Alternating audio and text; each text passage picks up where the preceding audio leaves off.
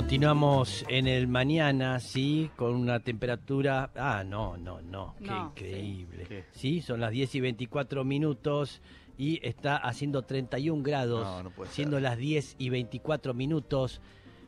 Anuncia una máxima de 36, ¿sí? Pero puede ser muchísimo más. No importa, va a estar bravo, vaya livianito, vaya, tome agua, mucha agua, ¿eh? como siempre decimos, y liviano y coma liviano y todo eso, ¿eh? porque es, es, es muy denso lo que produce eh, el- en la atmósfera y en el cuerpo. Estamos acá con el señor Diego Golombek, Golombek que vamos a pedir una, otro aplauso. ¿eh? y va a tener, eh, creo que va a haber como tres o cuatro aplausos ¿sí? con nosotros. ¿eh? Eh, viene a presentar Ciencia de las Buenas Ideas. Acá está el libro, ¿sí? Es el mejor divulgador científico que tenemos en el mundo. Uh, Me la juego, ¿sí? Sí. Después que vengan de a uno a decirme, no, yo soy otro, y me van a hablar en otro idioma seguramente, Sí. y no me importa Que nada. bailen, que que bailen. bailen. Ahí está. Ahí está. ¿Querés que te muestre bailando? Le voy a decir y ahí se va, ahí van a frenar.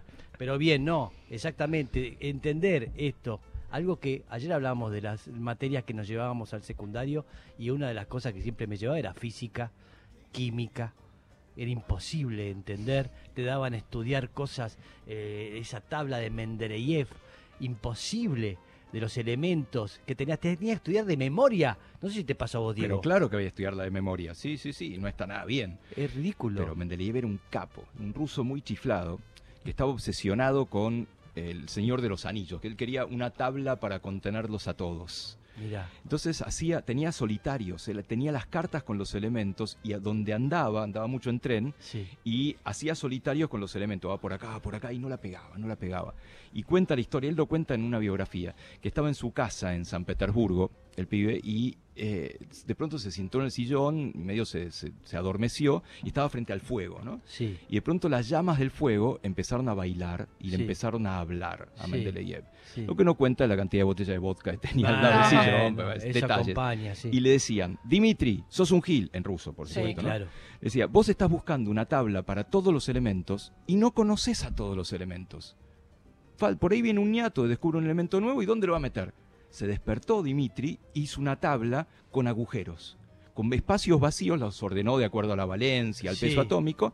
Dice, acá no lo conozco, acá no lo conozco, y con el tiempo se fueron llenando. Es extraordinario, y eso no te lo cuentan en el secundario. Claro. Eso te, te No. lo cuentan, aprendete la tabla de memoria. Y no, No. es no una te gran generan aventura. curiosidad, no te generan el entusiasmo. Exactamente, eso, es lo que, hace pasa. Diego, justamente es eso, Sí. de que llegue, eso es un buen divulgador, que te guste y que lo entiendas, hacerlo tuyo. Y siempre hemos, es- eh, hemos aprendido mal, hemos tenido malos profesores, siempre, también Diego lo debe haber tenido, pero digo, es eh, así como habla de Mendeleev, mucha gente se le despierta en esta vida que mm, la enfrentamos, que es un Jumanji, Sí. ¿eh? y tenés que estar todo el tiempo eh, viendo y, y reflexionando cómo enfrentar, qué puerta abrir, para qué camino tomar, y ahí necesitas de las ideas, ¿no? Tener ideas, te despierta la idea de cómo resolver.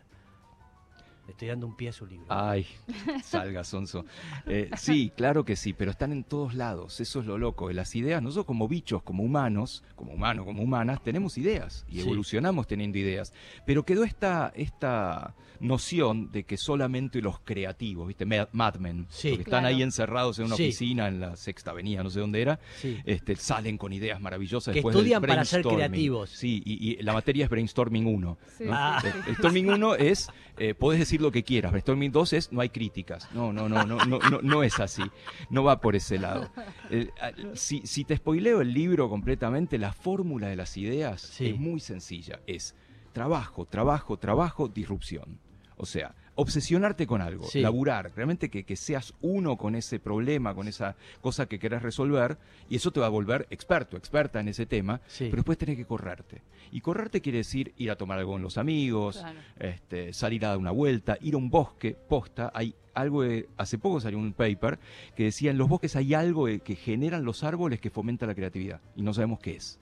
Sí, así que hay algo misterioso interesante por ese lado. ¿Es el bosque o puede ser la montaña? Claro, puede ser que te retires, el mar no te lo brinda, te lo brinda el bosque. No, to- toda salida te lo brinde. Toda Ah, salida te lo brinda porque sí. ya el correrte hace que esos conceptos que vos acumulaste mientras te obsesionabas con un problema Sí. se puedan asociar. claro. Pero el bosque tiene algo más. ¿Sí? que todavía no sabemos bien qué. Si tenés una plaza, anda a la plaza. Claro, obvio. lógico. Y si querés dormirte una siesta, también dormirte una siesta. O, o, o- o si querés, nada, este, tomar, eh, tomar una cerveza con los amigos, Sí. funciona también. De hecho, un poco de alcohol en sangre, poquito, debo Un decir, poquito, ojo. este, Poquito. funciona también para, para liberar algunas ideas. Pero el trabajo solo no te asegura que vayas a ser un recontra creativo. Claro.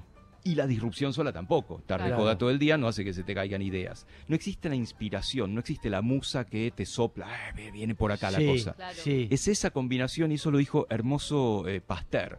Dijo, la inspiración solo viene a las mentes preparadas. Claro, Dimitri, Mendeleev, ponele Sí. que sí, que le hablaron las llamas. Sí. Y si a nosotros nos hablan las llamas, no sé, llamamos al psiquiatra, no sé Sí. qué hacemos. Sí, ¿qué En dice? cambio, el pibe dijo, ah, entonces debe ser que tengo que hacer una tabla así o asá, Sí. porque venía laburando muchísimo en ese tema. Y nos pasa todo el tiempo, a veces no nos damos cuenta. Claro, pero hay gente que está más propensa, digamos, es más sensible a la creación y hay gente que también por la educación, por nuestra cultura, que son unos pocos los genios Mm. o son unos pocos los que, digamos, eh, pueden tirar alguna idea o resolver algo. Eso es siniestro. ¿eh? Es, es Eh, discriminatorio casi, te diría. Hay test de, de- de creatividad. Hay test muy clásicos de hace mucho tiempo, el test de Torrance y lo que fuera, y son muy pavos. No es resolverme tal ecuación, este, te pongo un círculo vacío. Sí. ¿no? Llenalo con lo que se te cante. ¿sí? La mayoría de nosotros lo Sí. llenás con otocírculo, con una sonrisa, con una carita, sí. y a- te aparece una mujer que de pronto te pone, bueno, esa es la ventanilla de un avión y ahí hay una persona viajando, qué sé yo. Sí. Y eso no le pasa a genios, le pasa a gente que tiene ganas de correrse de ese, de ese pensamiento convergente y pensar algo diferente. Y te puede pasar todo el tiempo. Hay que rescatarlo y darte cuenta dónde te está pasando. Maravilloso. Este, sí, todo el tiempo, es verdad. eh, eh, recién hablaba de- del alcohol, ¿no? Porque Mm. también la gente piensa que eh, el que se droga es el más creativo, ¿no? Y el más genial. Eh, pero también, claro, tiene que ver con esta idea de que estás más suelto, ¿eh? que una droga te puede soltar un poco y entonces te sentís que estás genial y que todo lo que haces, después te escuchás o lo que grabaste y es una porquería. Eh, Sí. No pasó nada, es un drogadicto Sí, estúpido. es un idiota, es un idiota. Claro. Hay, hay un capítulo sobre drogas en el libro, porque hay un, un tipo de drogas, la mayoría sintéticas, que se han dado en llamar nootrópicos.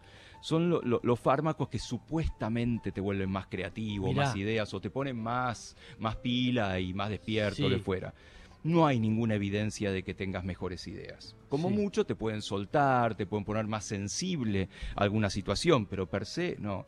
Y ahí analizo un poco, que este, hay un fármaco que se llama modafinilo que te mantiene despierto. Sí. te mantiene despierto, pero no se te caen ideas. Claro. O Claro. los psicodélicos, que es ayahuasca, o unos sintéticos Sí. como LSD. Sí. Tampoco, tenés unos sueños, esto me lo contó el cuñado de la amiga. Sí, Sí, más sí, bien, no, más bien. Eh, Leyó mucho al respecto. Sí, y, pero no, no son grandes ideas. Incluso después, cuando salís de ese estado, Sí. no es que tuviste la gran iluminación, No. no. necesariamente pasa. Entonces, de nuevo, es trabajo, trabajo, trabajo, disrupción.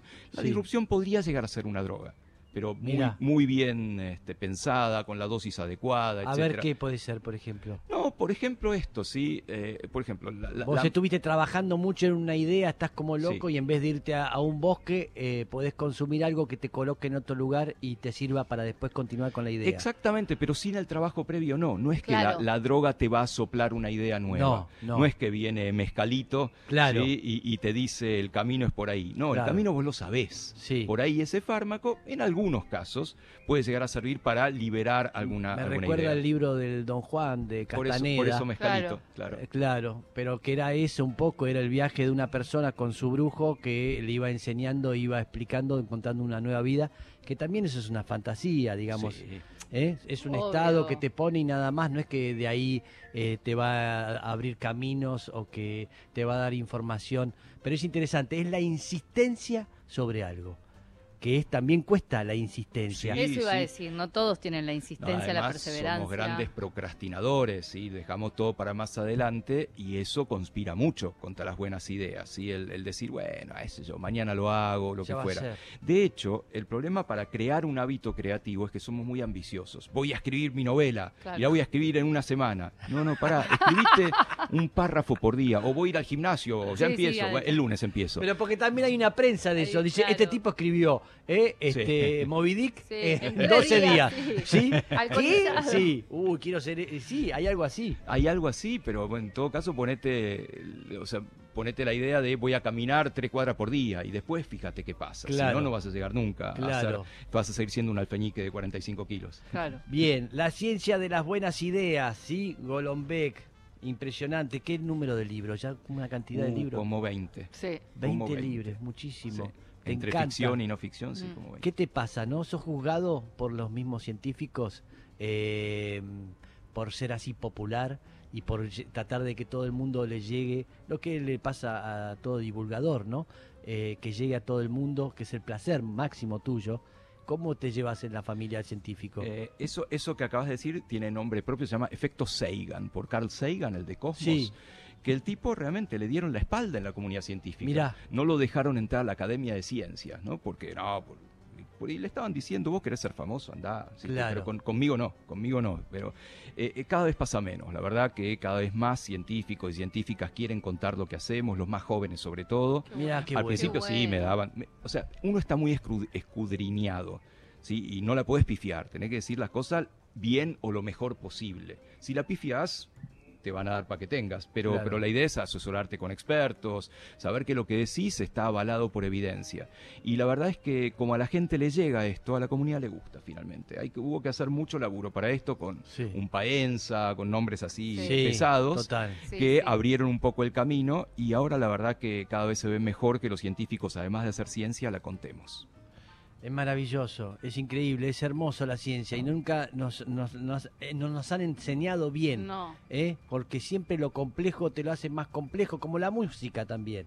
¿eh? La música te enseñan ir a un conservatorio la- a primer- a primero a leer una partitura, que es una locura, justamente porque es un nuevo lenguaje la música y lo que primero tenés que aprender es hablar, hacer música, hablar y después te alfabetizás y tiene procesos, pero eh, lo siniestro es la educación, ¿no? Cómo se lleva a aprender eh, las cosas siempre nos enseñaron mal. Y ahora viene este Golombek a hacerlo todo fácil.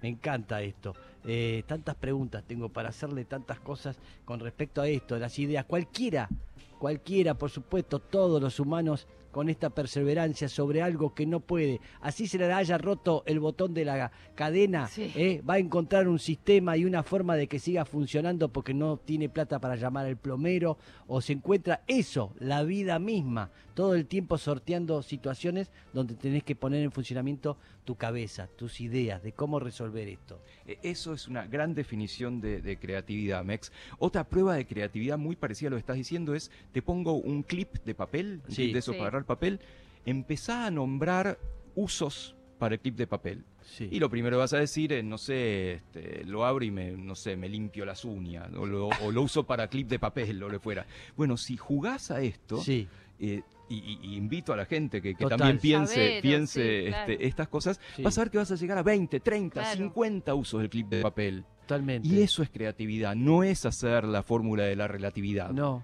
El que también lo es. El ejemplo clásico es cuando uno se le rompe algo Sí, y no hablamos, tiene el destornillador y busca Y un eso, cuchillo. eso, Exacto, Y empieza- es eso. Exacto. Y es eso. Y buscas uno que tenga eh, la punta redonda porque vas a tener que, tiene que, este, En digamos- realidad empe- empezás porque tiene la punta en punta En y punta, decís, después no, no. este, no, es, funciona, este el, no el era. Tramontina, El- ¿sí? sí. El serruchito, que es el que por ahí tiene Sí. más uno en casa. Sí. Y, y empieza a complicarse y encuentra el elemento exacto para poder dar vuelta a ese tornillo. Eso es maravilloso. es extraordinario y, y por mucho tiempo se pensó que esto era exclusivo de humanos. Y hay Mm. unos experimentos con bichos que, que hacen esa creatividad y hay un bicho extrañísimo que uno no pensaría que es tan creativo y es el cuervo. Los cuervos negros Sí. son unos bichos tremendamente creativos. Vos le pones a un cuervo un gusanito delicioso en el fondo de un tubo, Sí. mete el pico y no puede. Che, no jodan, no, no- Claro. no- no puedo comer Ay, le pones un alambre ahí cerca.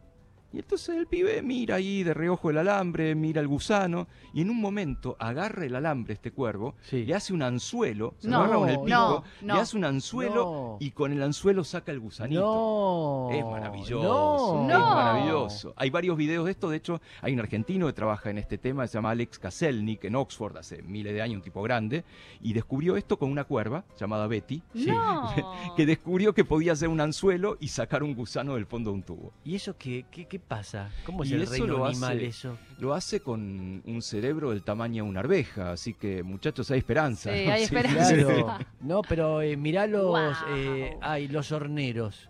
También. Es más, es más instintivo por ahí lo de Claro. los horneros. Pero hacen dos casita. habitaciones. Es muy hacen. loco lo que hacen. Sí. Y hacia dónde orientan el, el- Eh, el agujero del sí. nido. Sí. Eh, de hecho, hay, hay un grupo, creo que es cordobés, que pide a la gente que saquen fotos a nidos de horneros as- Ah. para ver hacia dónde se orientan y con eso hacen papers, hacen ciencia ciudadana.